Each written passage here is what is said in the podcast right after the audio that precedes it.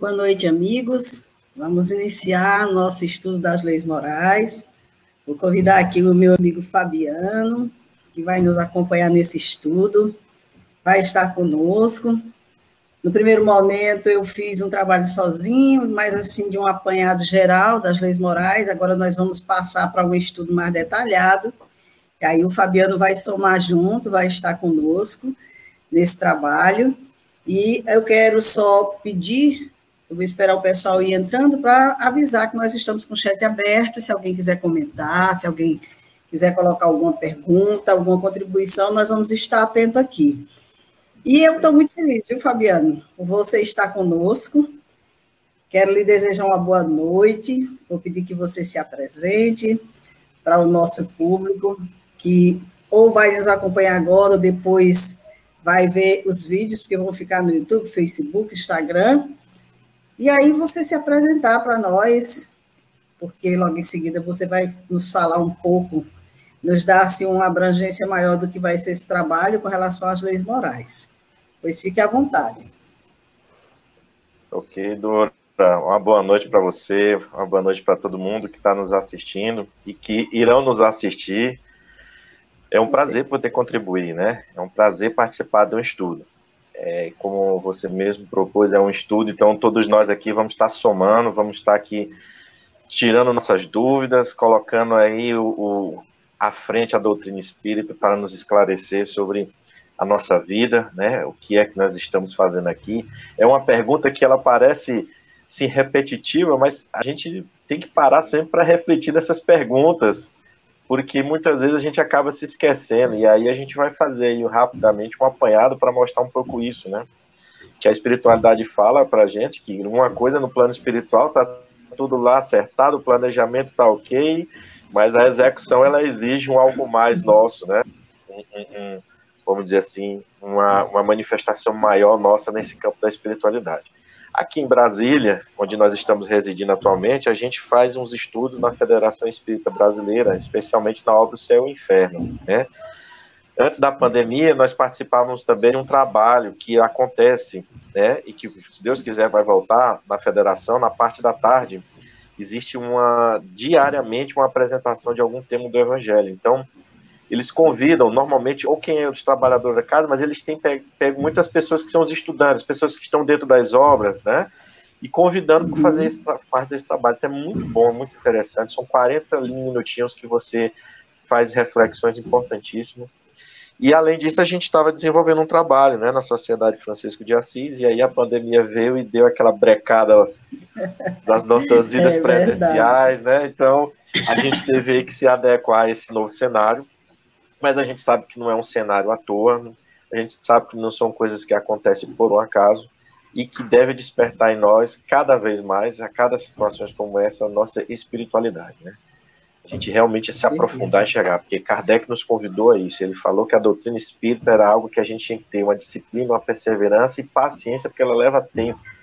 Né? Não, se, não se aprende a ciência do infinito em alguns meses de estudo, em alguns meses de leitura. Então, são observações, são trabalhos, é uma atenção que a gente vai tendo no nosso dia a dia. E aí, um estudo como esse é sempre importante, né? É sempre muito importante. Porque a gente, cada um expõe as suas ideias, tem seu prisma, traz a sua maturidade, a gente aperfeiçoa, corrige, que é o importante, a gente está aberto para as correções, né? De repente, um fato, alguma colocação que não ficou muito claro, vamos buscar, vamos pesquisar, vamos meditar, e traz isso isso na discussão, então isso é muito importante para esse amadurecimento de todos nós. Isso.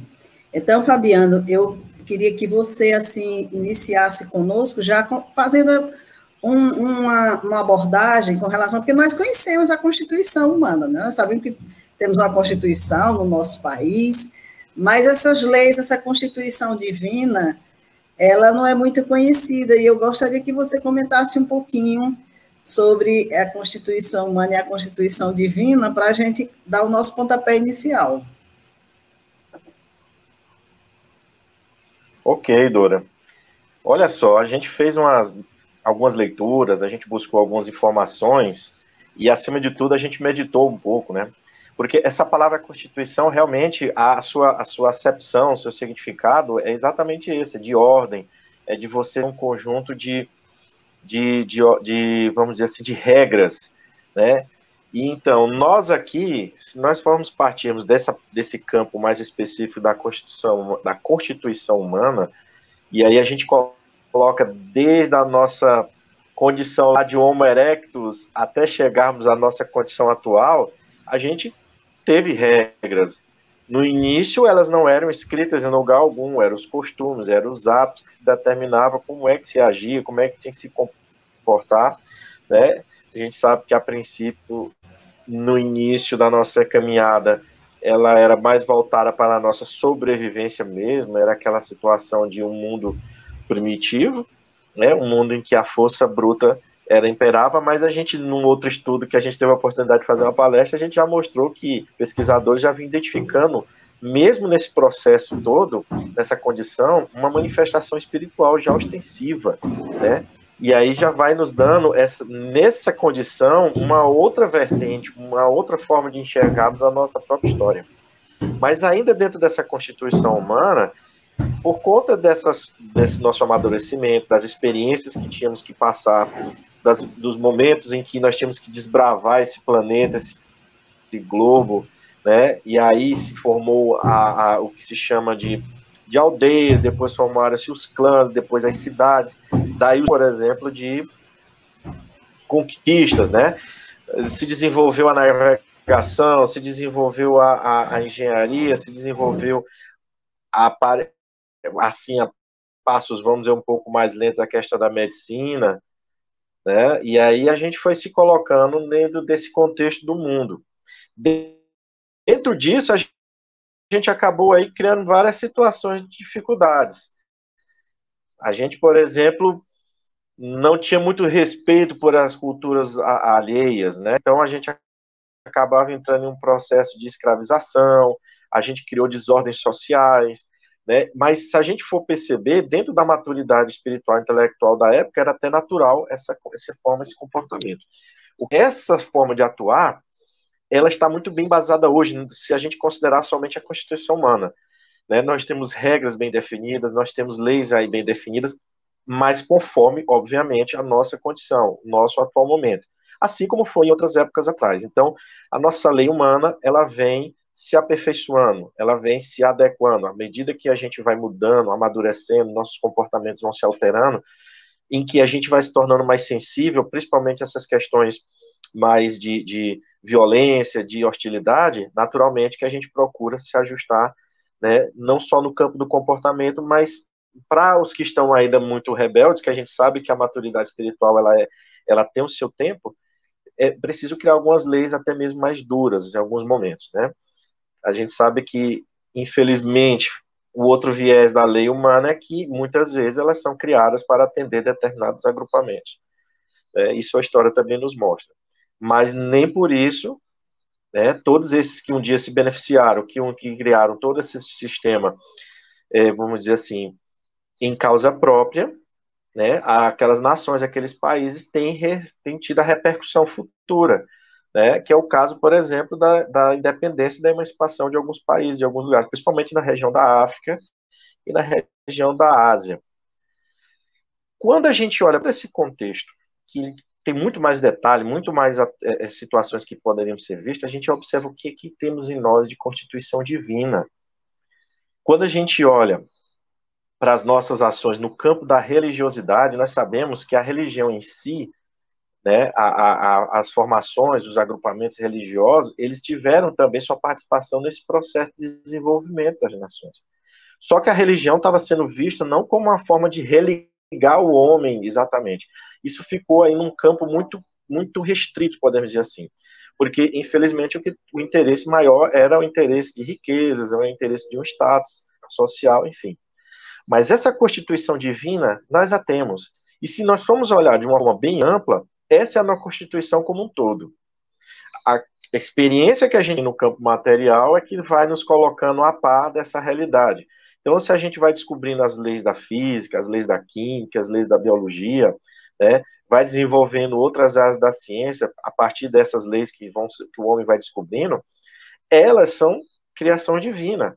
Nós é que estamos descobrindo como é que o processo de amadurecimento do planeta acontece, como é que a gente entende, por exemplo, a agricultura de um local, como é que tem que se plantar, por que, que tá, determinada planta não dá certo no lugar e dá em outro, enfim, os processos de enxertia que hoje é, é, é muito é, é difundido hoje nas pesquisas, ah, não dá certo, mas a gente pode criar uma planta aqui com alteração genética e ela poder produzir em tudo isso a gente observa a manifestação divina. E essa manifestação e constituição divina, ela parte de um pressuposto muito importante, que é assim entendemos.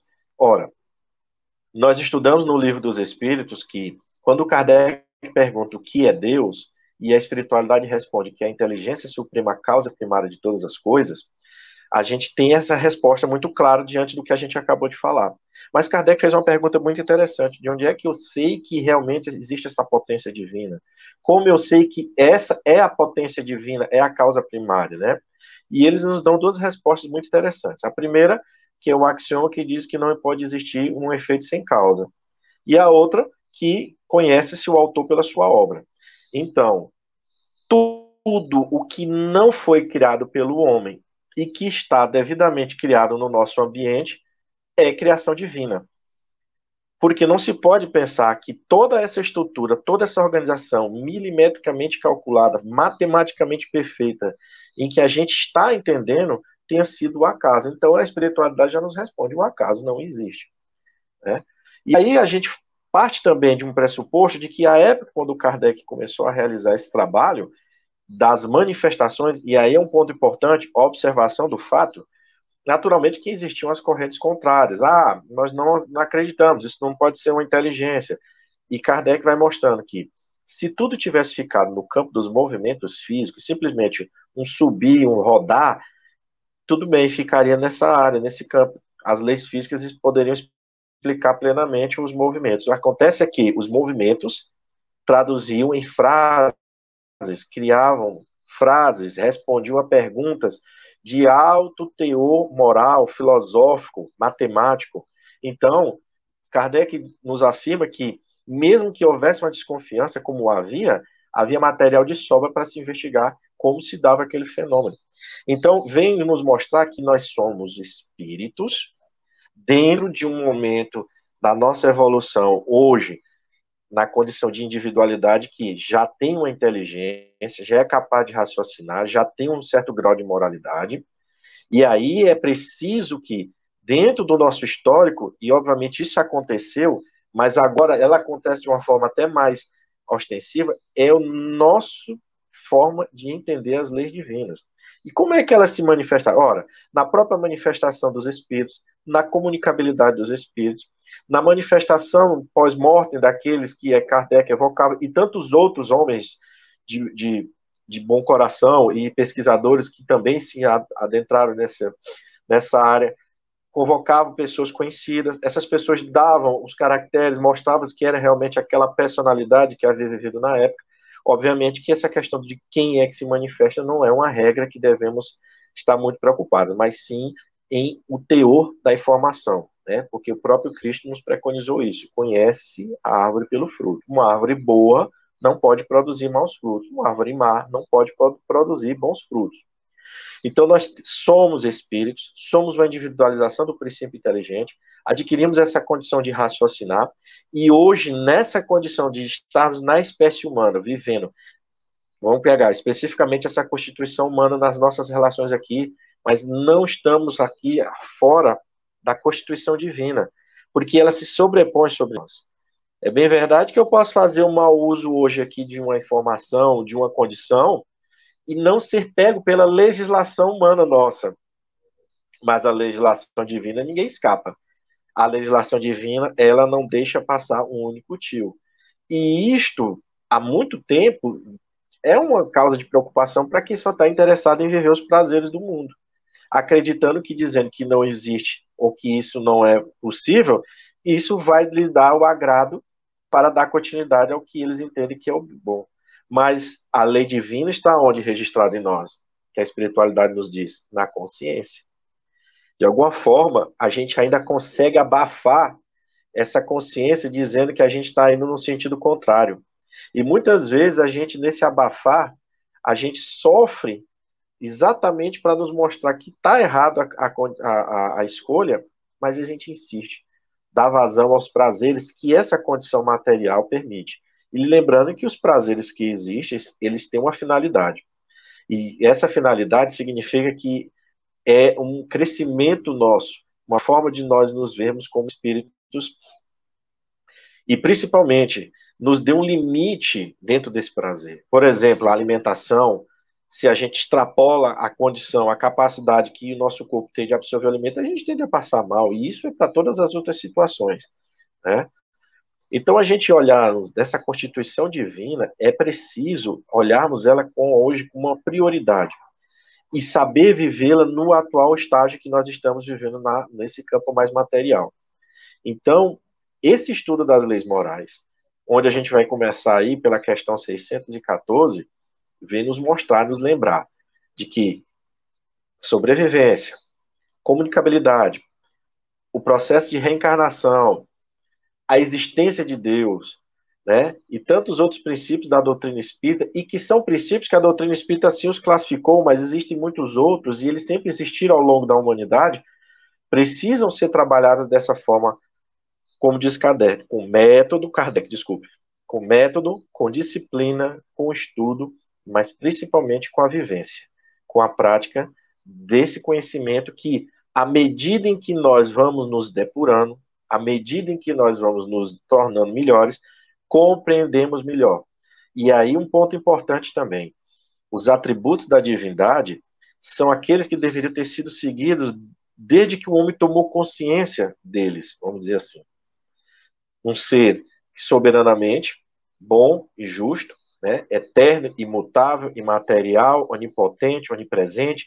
Todas essas qualidades, todos esses atributos, eles são perfeitos. Porque se houvesse uma única rusga de imperfeição, haveria um, um sentimento, um atributo no sentido contrário. Se ele não fosse soberanamente bom, teria uma ação contrária no mal. Então a gente percebe que quando a gente não entendeu esses atributos, a gente criou um Deus vingativo, um Deus ocioso, a gente criou vários deuses porque achava que ah, esse Deus não é, não tem força, esse Deus não é capaz. Então, o, a forma como a gente enxergou esses atributos nos criaram também essas dificuldades. Né? Mas sempre lembrando, mesmo com tudo isso, não deixou de ser experiência na, na nossa vida. É, é, por isso que Kardec sempre fala no, no, estudo do Espiritismo. Sempre que a gente passa pelas dificuldades, sempre que a gente precisa passar pela dor, porque a dor nos movimenta para buscarmos o entendimento daquele que nos acomete, ele diz olhar para o futuro, ou seja, olhe para a vida espiritual, veja tudo da, por cima. Quando ele diz olhar por cima, é para a gente ver que é uma experiência. Eu errei, eu me equivoquei, eu não agi de forma correta, já sei que não é mais assim. E aí a gente conhece que dentro do plano da erraticidade, que é o intervalo entre uma encarnação e outra, a gente se aprimora conforme nosso grau de maturidade, a gente corrige posições e tenta aplicá-las da melhor forma aqui. Tá?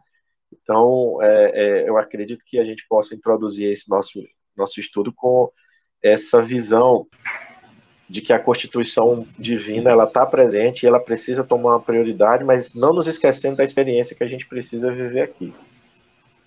Com certeza. Fabiano, Nessa primeira questão, 614, que já é conhecida de muitos de nós, mas desconhecida de muitos também, Kardec pergunta que se deve entender por lei natural. E aí os espíritos dizem que a lei natural é a lei de Deus, é a única verdadeira para a felicidade do homem. Indica-lhe o que deve fazer ou deixar de fazer, e ele só é infeliz quando dela se afasta. Eu fiquei pensando sobre essa questão, quantas pessoas têm conhecimento dessa lei? Porque, veja bem, eu, que hoje estudo a doutrina espírita, vim tomar conhecimento dela há um tempo atrás. Eu não sabia dessas leis. Como tem muita gente que não sabe, e muitas vezes toma a dianteira e diz assim: eu resolvo por mim mesmo, Deus não está nem aí para essas coisas. Como se a gente tivesse aqui solto, sabe? Não houvesse uma providência divina. Deus não está nem aí com os nossos problemas, as nossas dificuldades. Eu vou vingar, porque se eu não fizer, não tem quem faça. Eu vou fazer isso, eu vou fazer aquilo e tudo mais. Mas aí a gente fica pensando, e como é que fica a situação? Porque muita gente não conhece, não sabe dessa lei. Nós estamos tendo conhecimento agora. Aí a gente se afasta da lei de Deus e vai sofrer. E quando é que a gente se afasta também? Eu queria que você desse uma, uma, um toquezinho para a gente disso aqui, porque eu, hoje eu não vou poder falar muito, não, vou ter que deixar meu microfone um pouco desligado, porque estamos fazendo uma reforma aqui do lado, e pelo jeito está fazendo muito barulho. Acho que hoje você foi escolhido. tá tranquilo, Dora. A gente vai, vai falando aqui no que a gente vai entendendo, tá? Deu para ouvir o baticutor aí. Né? Olha, realmente essa é uma questão bem, bem, vamos dizer assim, delicada. Porque eu sempre penso, me pergunto, quando Kardec, quando eu leio, ou quando eu estou refletindo, estou fazendo um estudo, uma releitura de, de alguma das obras de Allan Kardec, e ele sempre coloca assim: o espírita já não teme a morte. Para o espírita, ele vai colocando os pontos, então ele vai mostrando que à medida que a gente vai tendo esse conhecimento da, da, da nossa realidade espiritual e, por conseguinte, da nossa condição divina, porque, voltando lá na pergunta do que é o espírito, e a espiritualidade responde, quando é que o espírito foi criado? Quando Kardec pergunta, desculpem, e ele diz que é criado simples e ignorante, ou seja, sem o conhecimento, e aí a gente adentra dentro da matéria em si, como é, é chamada, né, hoje, o plano material, hoje já se chama energia condensada, energia coagulada, como diz André Luiz, né, nessa nossa condição, e a gente perceber que nós passamos por etapas, né, por exemplo, na questão mineral, vegetal, animal, até chegarmos na espécie humana, a gente carrega em algum momento aí um pouco dessas, vamos dizer assim, dessa questão instintiva. E essa questão instintiva, ela tem a ver com a nossa condição de preservação. Então, em algum momento, sim, no nosso início da nossa trajetória, a gente teve que ter esse lado mais material aguçado, essa questão mais da nossa vivência aqui aguçado para despertar a nossa inteligência, para despertar a, o nosso raciocínio, para despertar a nossa condição moral. Só que hoje, hoje, a gente fala, vamos dizer, o hoje, mas já com algum tempo, né? Quando a gente fala hoje, o nosso senso moral é que nos sobrepõe sobre a questão, por exemplo, dos animais. Então, se eu me deixo levar muito pelo instinto de conservação, eu posso ter uma atitude agressiva.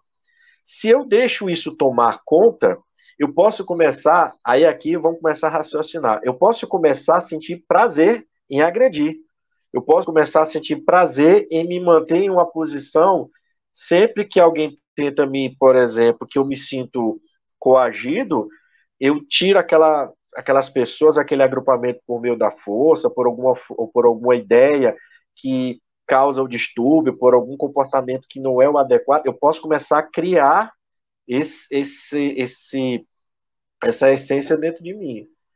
E só que minha consciência, que está registrada, ela vai batendo.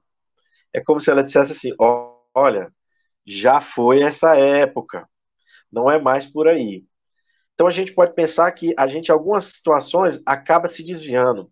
Por que, que eu estou falando isso? Porque a espiritualidade nos fala que nem todos os espíritos demoram nessa caminhada evolutiva. Tem uns que eles acordam, despertam e seguem firme então eles chegam, como eles falam, mais rapidamente ao objetivo que é tornar-se mais evoluído. Os que não têm as escolhas corretas, eu diria que se encaixaria nessa situação. Em alguma situação eu gostei, foi legal, né, senti por conta da, da minha constituição material aquele prazer, e aí o meu espírito começou a achar que aquilo era o certo, e eu comecei a fazer o mau uso das leis divinas eu comecei a fazer um mau uso da minha, por exemplo, do meu pensamento, da minha vontade. Comecei a criar uma sintonia que não estava, por exemplo, num determinado momento, eu me afastar. E aí a gente começa a causar o que nisso? A causar os processos que muitos chamam de processos kármicos, ou seja, eu começo a me ligar às pessoas pela dor que eu estou causando a elas. E aí eu tenho a necessidade de reparação. Então, imaginando a reencarnação nesse processo, entrando, dizendo, aí aquela criatura que eu causei mal vem como meu filho, vem como minha neta, ou eu venho como, como um, alguém próximo, um primo, de alguma forma que a divindade entende que é, é para a gente se ajustar. Isso é muito fácil para a gente falar como espírita. Isso que eu estou dizendo é muito fácil para a gente colocar como espírita, né? Mas para a grande massa que ainda existe, ou para a grande massa que está reencarnando e que estava muito tempo no plano espiritual numa condição inferior, numa condição inferior que eu falo numa, em regiões dolorosas, pelos seus maus hábitos, pela sua, pelas suas atitudes reiteradas em fazer atos que acometiam as pessoas de, de sofrimento. Vamos pegar aqui, por exemplo, a sexualidade desregrada, a violência em si, a, a, a capacidade de, de, enganar as pessoas pela sua alta inteligência, né? Esses espíritos estão reencarnando. E ele, por quê? Porque eles têm também a oportunidade de ter a condição de poder reencarnar no nosso, na condição de regeneração. Então, esses aí é que, vamos dizer assim, estão nessa grande massa de não compreender e de se afastar da saída divina. Por quê? Porque eles estão com. A psicologia chama hoje de. É, aí a palavrinha condicionamento me condicionei por muito tempo naquele pensamento, aquela ideia, aquela forma. E a experiência na matéria, ela exige de nós esse esforço para a gente quebrar isso. Né? Se a gente for entrar numa questão mais profunda, quando se fala assim que o nosso inconsciente comanda, eu, é, a gente poderia até dizer que não seria o inconsciente em si, seria a nossa bagagem toda que a gente não consegue lembrar, porque a gente ainda não tem a capacidade, que está se sobrepondo ali naquela situação, e aí a pessoa faz aquela pergunta: eu devo ou não devo pegar esse dinheiro? Eu devo ou não devo entrar nesse esquema? Eu devo ou não devo bater na minha esposa? Eu devo ou não devo tratar essa pessoa com racismo, de cor, de questão sexual? Porque é a experiência que ele precisa passar e ele vai trazer isso muito forte em cima. Se ele vai resistir ou não, aí é uma questão da maturidade, porque a espiritualidade nos fala que o gênero de prova a gente conhece. E o gênero de prova nos coloca de frente com aquilo que a gente precisa melhorar.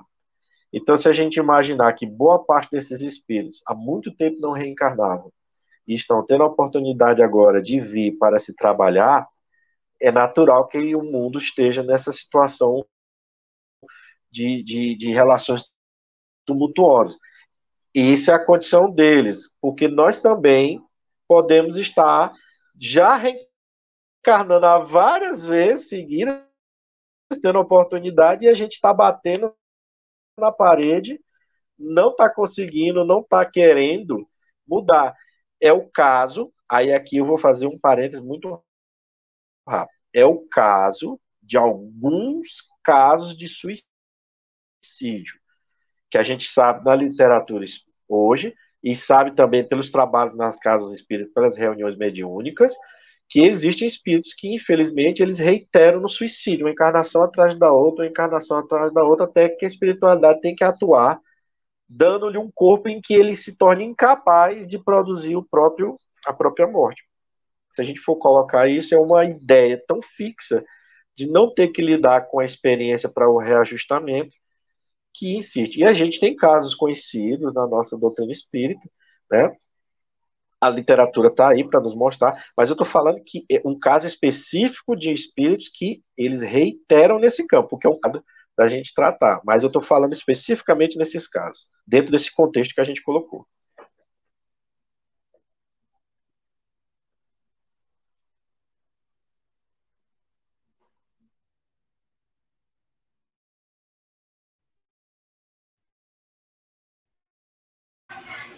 Eu não sei se travou aqui para mim, não. Tá tudo bem, né?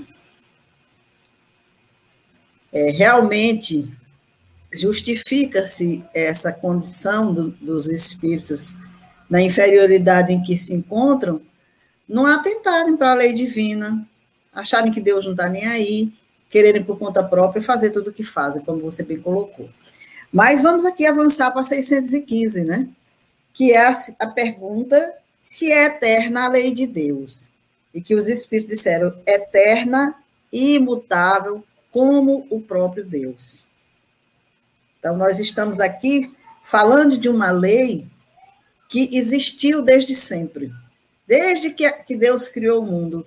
Creio, na minha ignorância de querer entender o pensamento divino, que muito antes de criar tudo que nós temos é, hoje em nossas vidas, Deus criou leis, justamente para que quando fosse estruturado todo o planeta, essas leis estivessem ali ordenando e organizando tudo.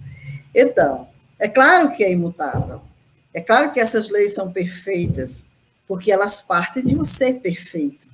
Deus é a perfeição, como bem falou Fabiana agora há pouco, né? Não pode um ser perfeito criar nada falho, nada errado de maneira nenhuma. Então Deus criou essas leis para organizar o universo. Não é uma lei que atue só na Terra, não é uma lei que atue só no planeta Terra. Ela ordena todo o universo. E é imutável porque imaginemos uma lei que estivesse mudando constantemente. Nós sabemos que na nossa Constituição nós temos leis hoje que já não são mais utilizadas, já não servem mais, já, já evoluímos o suficiente para não precisar mais dela. Temos leis que estão sendo criadas em virtude das situações que ocorrem na sociedade porque a lei humana ela vai sendo criada à medida que as situações vão surgindo, há necessidade de se organizar, de se prover os direitos das criaturas.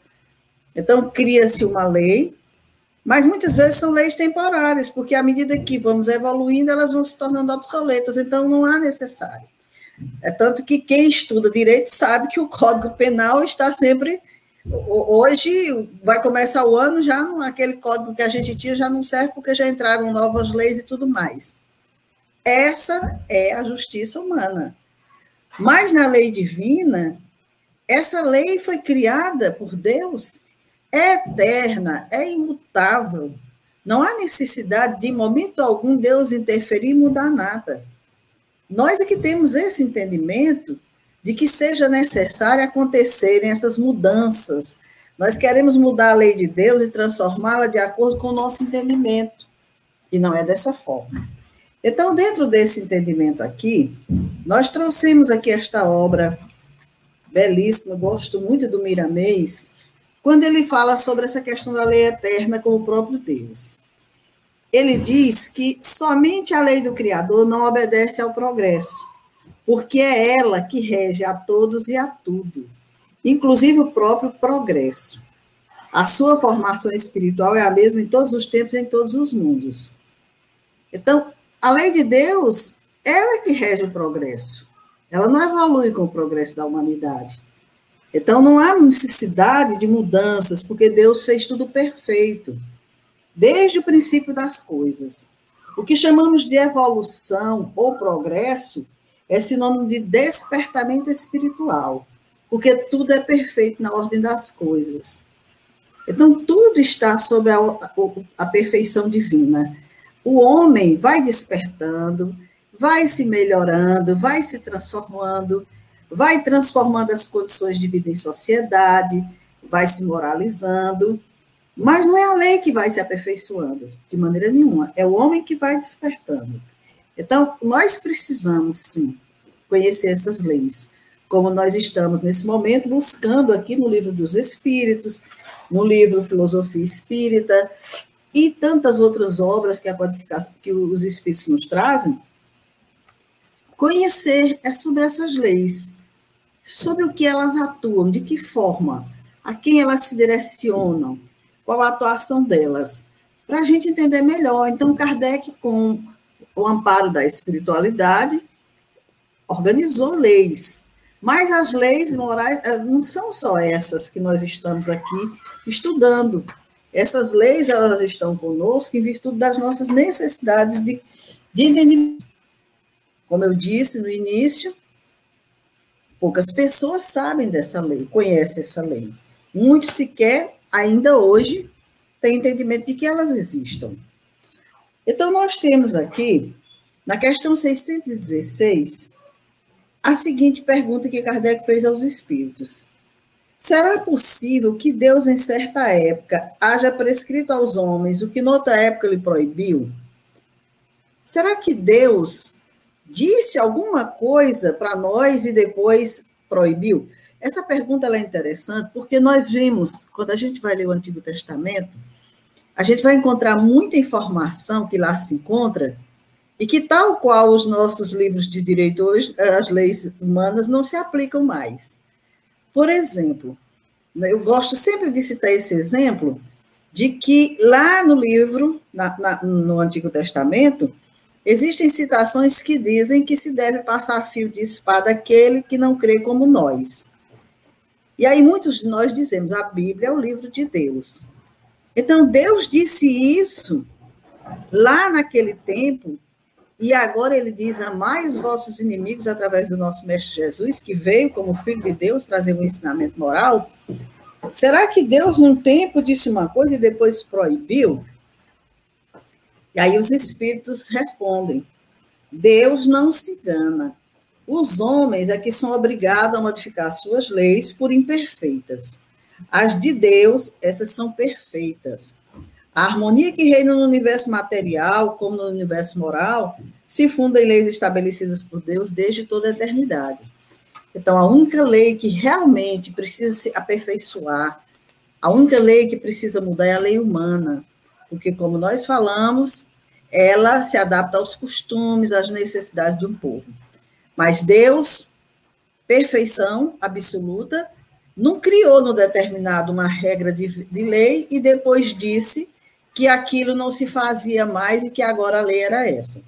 A gente sabe que Jesus, quando veio, disse: Eu não vim destruir a lei, eu vim dar cumprimento. E disse: Amar a Deus sobre todas as coisas e ao próximo como a si mesmo, está aí a lei e os profetas.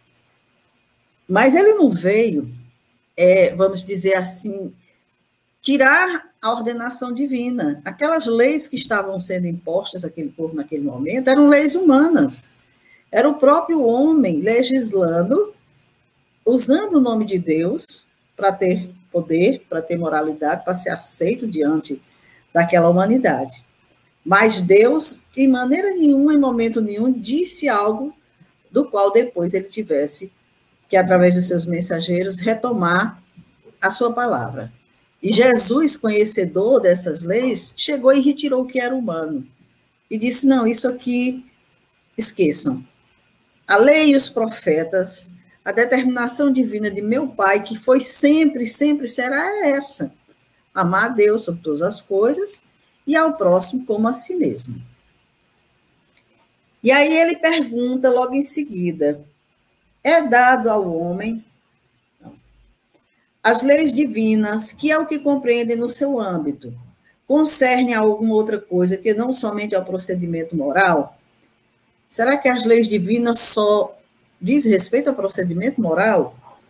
E aí os Espíritos dizem, todas as da natureza são leis divinas, pois que Deus é o autor de tudo. O sábio estuda as leis da matéria, o homem de bem estuda e pratica a da alma. Então, nós temos leis físicas e leis morais, que a lei divina abrange tudo. Tudo em todas as coisas. Como nós faremos aqui, nós vamos estudar várias leis voltadas para a moralidade, para o nosso ambiente físico, tudo leis divinas. E ele pergunta: é dado ao homem aprofundar umas e outras? É, mas uma única existência não lhe basta para isso. Então, veja bem, eu acabei de comentar que muitos de nós não conhecemos essa lei, que eu, particularmente, tive contato quando tive contato com a doutrina espírita, mas ainda não conheço essas leis na sua profundidade, ainda não pratico essas leis na sua profundidade. Por quê? Porque uma só reencarnação não dá para a gente é, absorver todo esse conhecimento, fazer toda essa transformação. Por isso que alguns dos nossos irmãos já compreendem melhor essa lei, outros estão tendo conhecimento delas agora e outros sequer sabem que elas existem. Então, quando nós estamos encarnados, nós estamos realizando aprendizados. Quando nós desencarnamos, também realizamos aprendizado no mundo espiritual. E quando nós retomamos a nossa vida na carne, nós retomamos com mais conhecimento, com mais informação. Eu peço desculpa a vocês pelo barulho, mas teve um probleminha com a internet do nosso amigo Fabiano, ele não pôde retomar, e aí nós vamos continuar aqui com o barulho, mas já estamos quase concluindo. Então, aqui, os nossos irmãos, no comentário de Kardec, nós temos, efetivamente, que são alguns anos para a aquisição de tudo que precisa ser, do tudo o que precisam ser, a fim de se considerar perfeito embora apenas se tenha em conta a distância que vai do selvagem ao homem civilizado. Quer dizer, numa existência só, não tem como a gente adquirir todos os conhecimentos, todas as sabedorias, toda a moralidade. Precisamos inúmeras reencarnações para termos acesso a tanto conhecimento, a tanta informação que a lei nos traz. Estávamos com saudade de você, viu, Fabiano? Porque o pessoal está aqui ouvindo muito barulho. Mas, com certeza, essas leis, elas regulam o movimento e as relações de matéria bruta. Aliás, as leis físicas, cujo pertence ao domínio da ciência. E as outras dizem respeito ao homem. E nós estamos aqui comentando a questão 617, a letra A. Então, se você quiser fazer algum comentário com relação ao que compreende essas leis, nós teremos aqui só mais uma lei para comentar e eu vou deixar com você e aliviar o ouvido do pessoal aqui. Engraçado que eu estava ouvindo você, mas eu achava que eu estava só aqui saído do vídeo, né? Mas tudo bem. A internet pega as peças da gente. É, a questão da, da pergunta anterior sobre a questão de ser eterno, né? Na resposta da 615, é eterno e imutável como o próprio Deus, né? É, a gente falou lá no, nosso, na, no início da nossa fala sobre essa questão dos atributos da divindade, para a gente entender esse processo e a gente se persuadir dessa, dessa realidade. Porque, como está dizendo, é lei. E lei é obrigado, você faz. Ninguém pergunta, por exemplo, um, um, grupo de, de, legisladores, quando eles vão criar uma lei sobre qualquer que seja o assunto, eles não perguntam para a população, eles vão lá, criam a legislação e, ó, cumpra-se. Né? Então, só que a gente sabe que com todas as dificuldades aí que existem em relação à questão da humanidade em si encarnada, até pela nossa condição de imperfeição. Mas não seria diferente com a lei divina.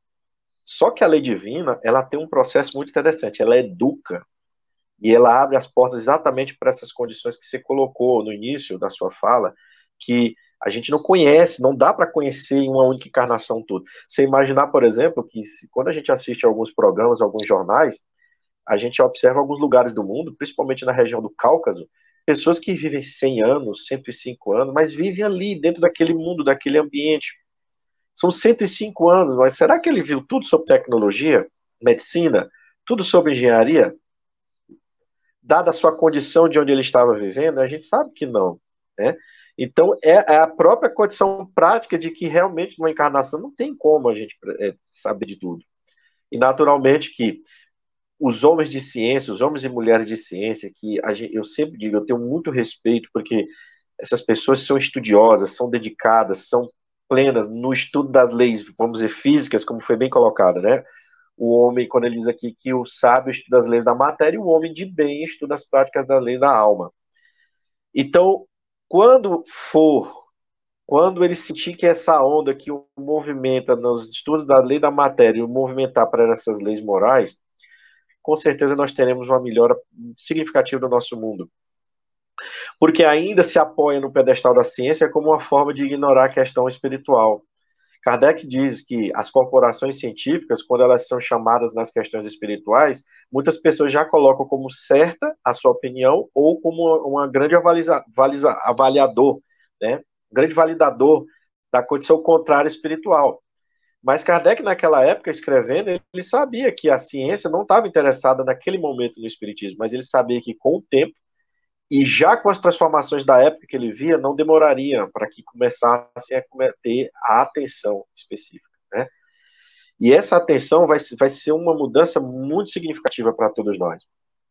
porque nós temos aí hoje grandes homens da, medicina, da física, que se dedicam a, a entender esse mecanismo. Então, eles estão trazendo para nós, tentando traduzir essa lei divina num campo mais em que a gente perceba-se dela e veja que está intrínseco em nós. Por exemplo, a comunicabilidade. Quando a gente fala que o médium é um instrumento ali, o mediador de uma entidade espiritual que vem e traz o seu recado, ou que se tem que se manifestar para um tratamento, mas nós temos também a comunicação entre os encarnados, e a ciência já trabalha muito essa questão da telepatia. Então, o pensamento, a, a, a sua manifestação, o meio que é o fluido cósmico universal, como é chamado por, por Allan Kardec, está aí já na iminência dos cientistas, dando alguns nomes. Olha, o pensamento se manifesta, só não estou sabendo qual é o meio, não estou entendendo qual é o meio, porque está se acostumado com a manifestação do som, está se acostumado com, com, com a questão da, da luz se propagando pelo ar. E esse pensamento é por onde? Porque ele está indo. Como é que eu coloco? Eu isolo alguém num quarto, ponho no outro, ponho aqui um, um equipamento para medir e percebo que quando esse pensou nesse aqui, ele captou. Então a ciência está sendo levada porque não tem para onde correr. A questão moral, ela é algo que precisa ser rapidamente, eu vou dizer assim rapidamente, mas esse rapidamente ele é só uma forma de expressão, porque a gente sabe que todo mundo tem sua etapa. Das leis divinas presentes em nossas vidas se manifestarem. Porque Lembro-me agora de uma mensagem de Emmanuel muito interessante que chama-se Instruções Fraternais. Está no livro Fonte Viva. Ele diz que quando o coração que se entrega a Jesus, que se transforma, e aí Jesus, vamos pegar o Jesus do Sermão do Monte, porque a gente está muito acostumado com o Jesus da cruz, né? Vamos pegar o Jesus do Sermão do Monte, né, que nos trouxe aquelas lições imperecíveis, como a Dora colocou. Pegou toda a lei, os profetas e disse: é aqui, é isso aqui que vocês precisam se dedicar agora. Né? Quando a gente pega a, a, essa figura do Cristo nessa, nessas acepções de nos modificar moralmente, a gente tem que ter esse comportamento do Sermão do Monte. A gente precisa ter essa, esse entendimento de por que, que alguém é bem-aventurado quando está aflito. O que, que significa essa aflição? Por que, que Jesus disse que ele tinha pressa que o fogo se acendesse? E as pessoas interpretaram isso de uma forma como se fosse um campo da força física que deveria imperar, como foi que ele diz, eu, eu vim trazer a espada. Né? A, a, linguagem, a época, e aí a Dora falou, fazendo um comparativo do direito, a época lá de Jesus trazendo para hoje, quanto se modificou e enquanto ainda algumas cabeças se mantêm fixadas de que a espada é a espada de atacar agrupamentos, é a espada de dizer que a minha doutrina é certa, a sua é errada. Infelizmente, a gente ainda tem isso dentro do cristianismo. Ou seja, a gente ainda não vive o cristianismo na sepsis, né? Então a gente percebe que realmente, quando na questão 617A fala que uma só encarnação não dá, as nossas próprias atitudes ao longo da nossa trajetória nos comprovam isso. Mas a gente precisa ouvir a voz da consciência, a gente precisa olhar dentro do nosso próximo, próximo, que é a nossa família. A família é o maior laboratório divino que existe, porque se a gente não se dá com aqueles que são os nossos consanguíneos, vamos dizer assim, com aqueles que cresceram conosco, conviveram conosco, como é que eu vou lidar com o outro de fora? Como é que eu vou lidar com a dificuldade? Porque se a gente observar bem nas nossas famílias, a gente tem aí um representante de cada tipo de personalidade que existe no mundo, né? E aí a gente percebe como Deus é sábio e nos coloca, coloca de pouquinho para ver como é a reação, né? Então percebam nós que a família tem esse papel importante, né? É claro que aí a gente, a gente tem visto algumas ações excessivas, mas essa excessividade está ligada exatamente essa incompreensão da lei divina, essa incompreensão que ainda se tem de Jesus, né? E esse Jesus que a gente precisa colocar é o Jesus do Sermão do Monte, né? É o Jesus que nos traz aí a, exatamente as leis divinas, nos falando do amor, né? E veja que Miramês, aqui pegando só o gancho aqui da, do, do livro Filosofia Espírita, ele diz assim: a harmonia da mente é lei natural, de onde vertem todas as qualidades. Então a gente precisa colocar a nossa mente mais voltada para o Criador, olhando a natureza como a sua manifestação clara e objetiva. Né? E eu digo isso porque nós tivemos um cientista na década de 50, acredito que 57, não lembro exatamente o ano, que ele nos trouxe na época uma forma de um dos seus colegas cientistas, que foi o Dr. Tracy Morrison. E ele escreveu um pequeno artigozinho dizendo o seguinte: olha, quem foi que calculou que a distância do Sol tinha que ser 150 milhões de quilômetros? Porque se está mais próximo, queimava tudo. Se fosse um pouco mais distante, esfriava tudo. Quem foi que calculou que a distância da Lua tinha que estar exatamente onde ela está? Porque se ela tivesse muito próxima, nós teríamos duas vezes ao dia a maré cobrindo ali o, montanhas. Então ele vai chamando a atenção para esse cálculo certo, essa forma muito clara de que tudo que está na natureza está devidamente equilibrado, devidamente organizado e que a gente deveria olhar mais para a natureza para perceber essa manifestação manifestação divina, né? E aí a gente tem olhado para a natureza como uma forma sempre de degradação. E se a gente olha para a natureza, que nos dá um subsídio, que nos dá o alimento com a degradação, como é que eu vou olhar para o meu próximo? Principalmente o meu próximo que traz também as suas experiências, as suas dificuldades. Como é que eu olho com essa criatura? Com paciência, com amor, né? Como é que eu me, como é que eu abro mão de uma condição social em relação à sexualidade se eu não consigo sequer tratar bem a obra do Criador que deixou aqui para mim, para que eu tivesse aqui no meu dia a dia o oxigênio para respirar, né? o alimento a ser buscado hoje dentro da tecnologia com uma forma muito mais rápida, muito mais eficiente. Então, se eu não consigo ouvir Deus na própria natureza, como é que eu vou ouvir meu próximo, né?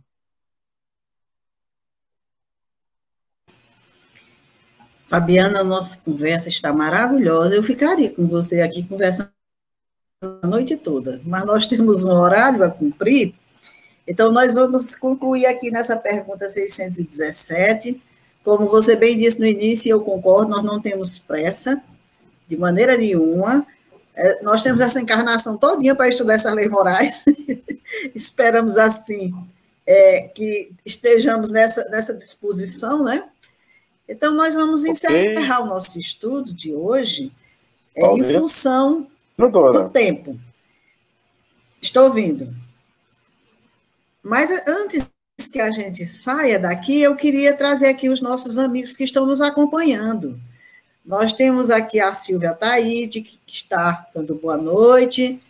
Temos aqui também a Eliane, que está nos acompanhando. Gilfran. A Eulenice. São amigos da nossa Casa Espírita Semente Cristã, que estão conosco. Nós temos o Luiz Pimenta dizendo boa noite. É sempre muito bom ouvir Fabiano.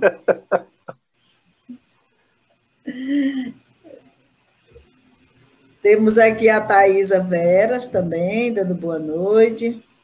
A Luane.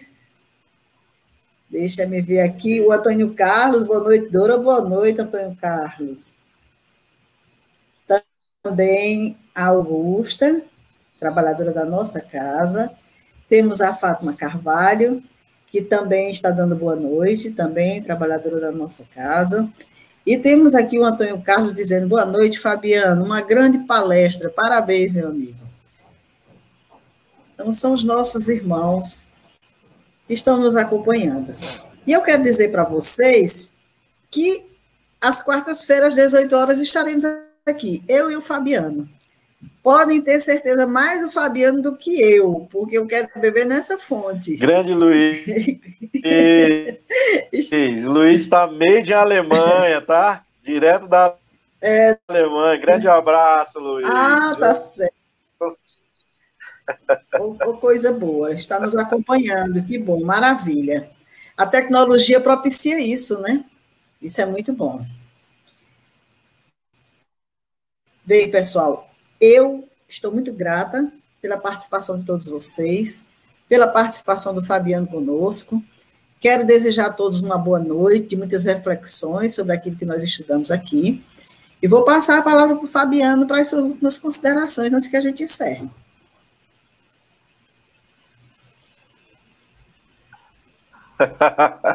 Obrigado, Antônio. Um grande abraço.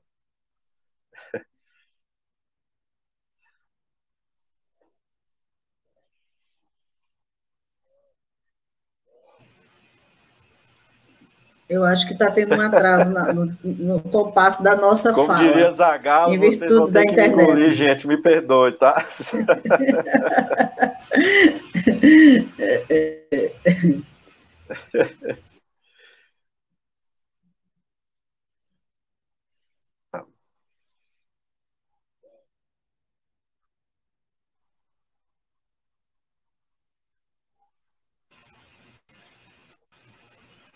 É, realmente tem aí um, um, um, descompasso na nossa fala, mas nós estamos encerrando. A Tassiana também está desejando uma boa noite. Tassiana Veras. Ok, Dora, eu que agradeço Vamos... a atenção de todos, a todos que tiveram aí a paciência de nos ouvir. Dizer a vocês que é para mim uma grande satisfação poder fazer parte do trabalho da Semente Cristã, tá? E agradecer a oportunidade da espiritualidade, porque a gente é, sem problema, né? Mas estou à disposição, tá? Estudo, pessoas maravilhosas, tá? E a você também, Dora.